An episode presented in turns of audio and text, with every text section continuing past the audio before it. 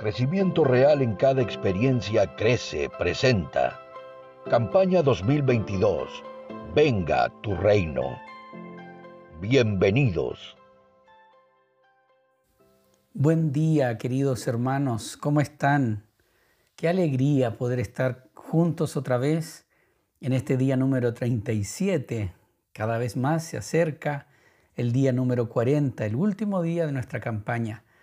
Hemos acordado juntos, como un solo hombre, una sola mujer, estar 40 días en un proceso especial de búsqueda del rostro del Señor, mirando, como decimos, ¿cierto?, su perfecta ley. Estamos en esta semana, que es un poco más breve en los devocionales, hablando acerca del retorno del Rey, porque orar venga tu reino implica también bueno, un aspecto presente, el reino incubado en medio de nosotros, pero también implica un reino venidero, la manifestación visible del reino llegando aquí a la tierra. Y hoy nuestro devocional tiene como título Esperando el retorno del rey. Qué maravilloso.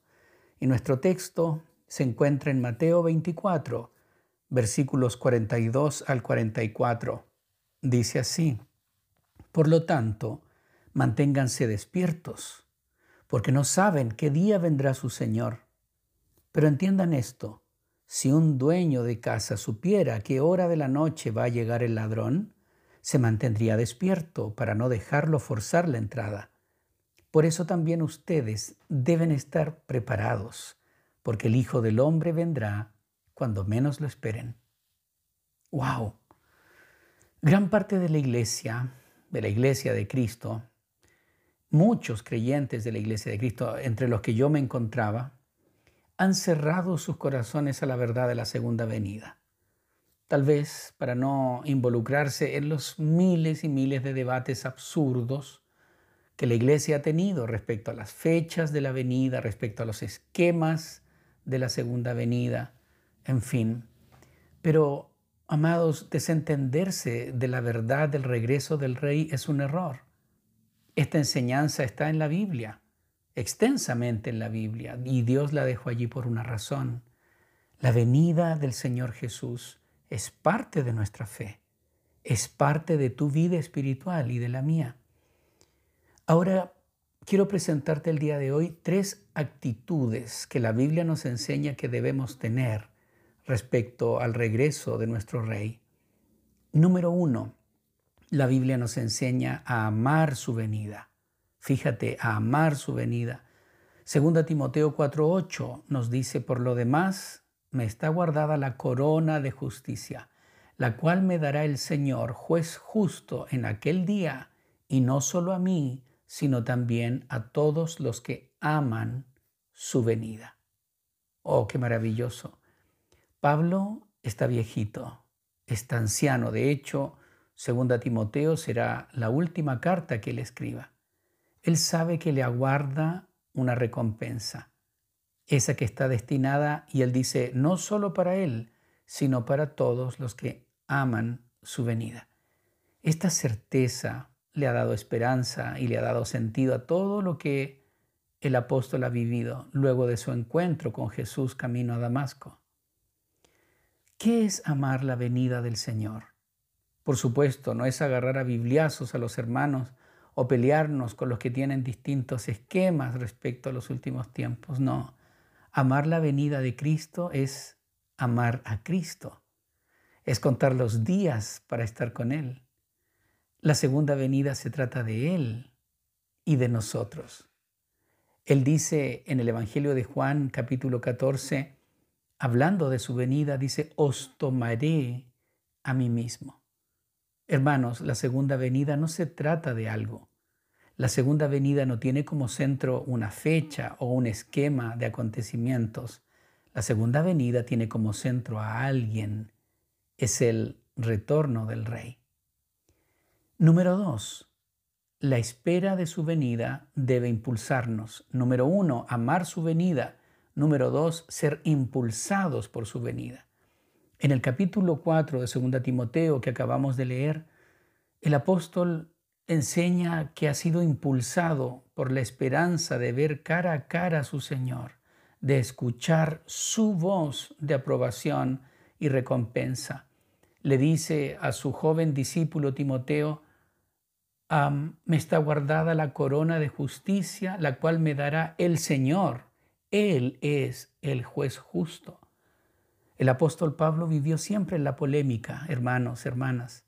Su llamado y la visión de su ministerio le hizo ganar muchos detractores, críticos y difamadores. Varias de sus cartas dan cuenta de esto. Él habla de personas que incluso predican el Evangelio para añadir aflicción a sus prisiones en Filipenses capítulo 1. Y de hecho en esta misma segunda carta a Timoteo, él escribe, me abandonaron todos los de Asia. En medio de toda la oposición y de la crítica, una esperanza lo impulsó a seguir adelante, el encontrarse con el rey, con el dueño de la mies. Es su aprobación la que él quiere oír, por eso ha vivido para hacer su voluntad. Hace muchos años escuché esta historia y siempre ha inspirado mi corazón respecto de la segunda venida. Es la historia de una pareja que está de vacaciones y va a recorrer y a conocer un país extranjero. Manejando por la carretera, se dan cuenta de que hay un jardín hermoso, tan hermoso, que detienen su vehículo junto a la carretera para poder mirarlo de cerca y disfrutar de los colores y el aroma de las flores. Comienzan a caminar, a adentrarse en este jardín grande, la puerta estaba abierta y adentro en el jardín se encuentran con el jardinero. Y entonces se acercan pensando que era el dueño y le preguntan, ¿es suyo el jardín? El hombre contestó, no, yo solo soy el jardinero. ¡Wow! ¿Y el dueño está? le pregunta la pareja.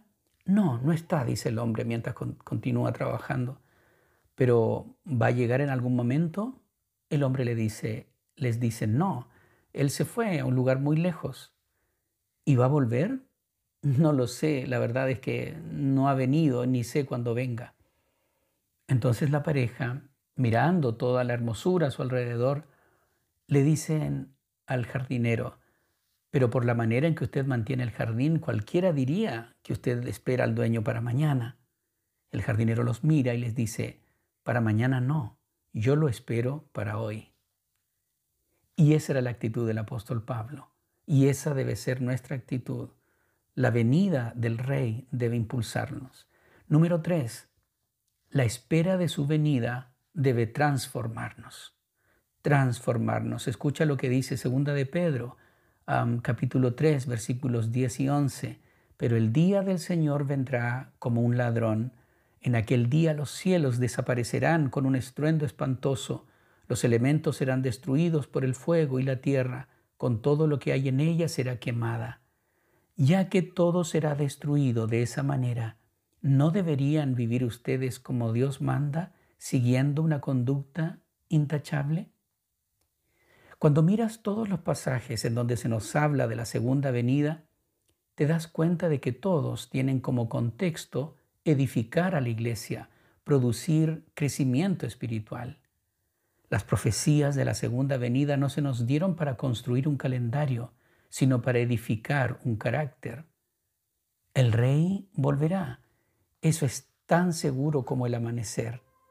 El punto es, cuando Él venga, ¿Cómo lo recibirás? ¿Te estás preparando para su regreso?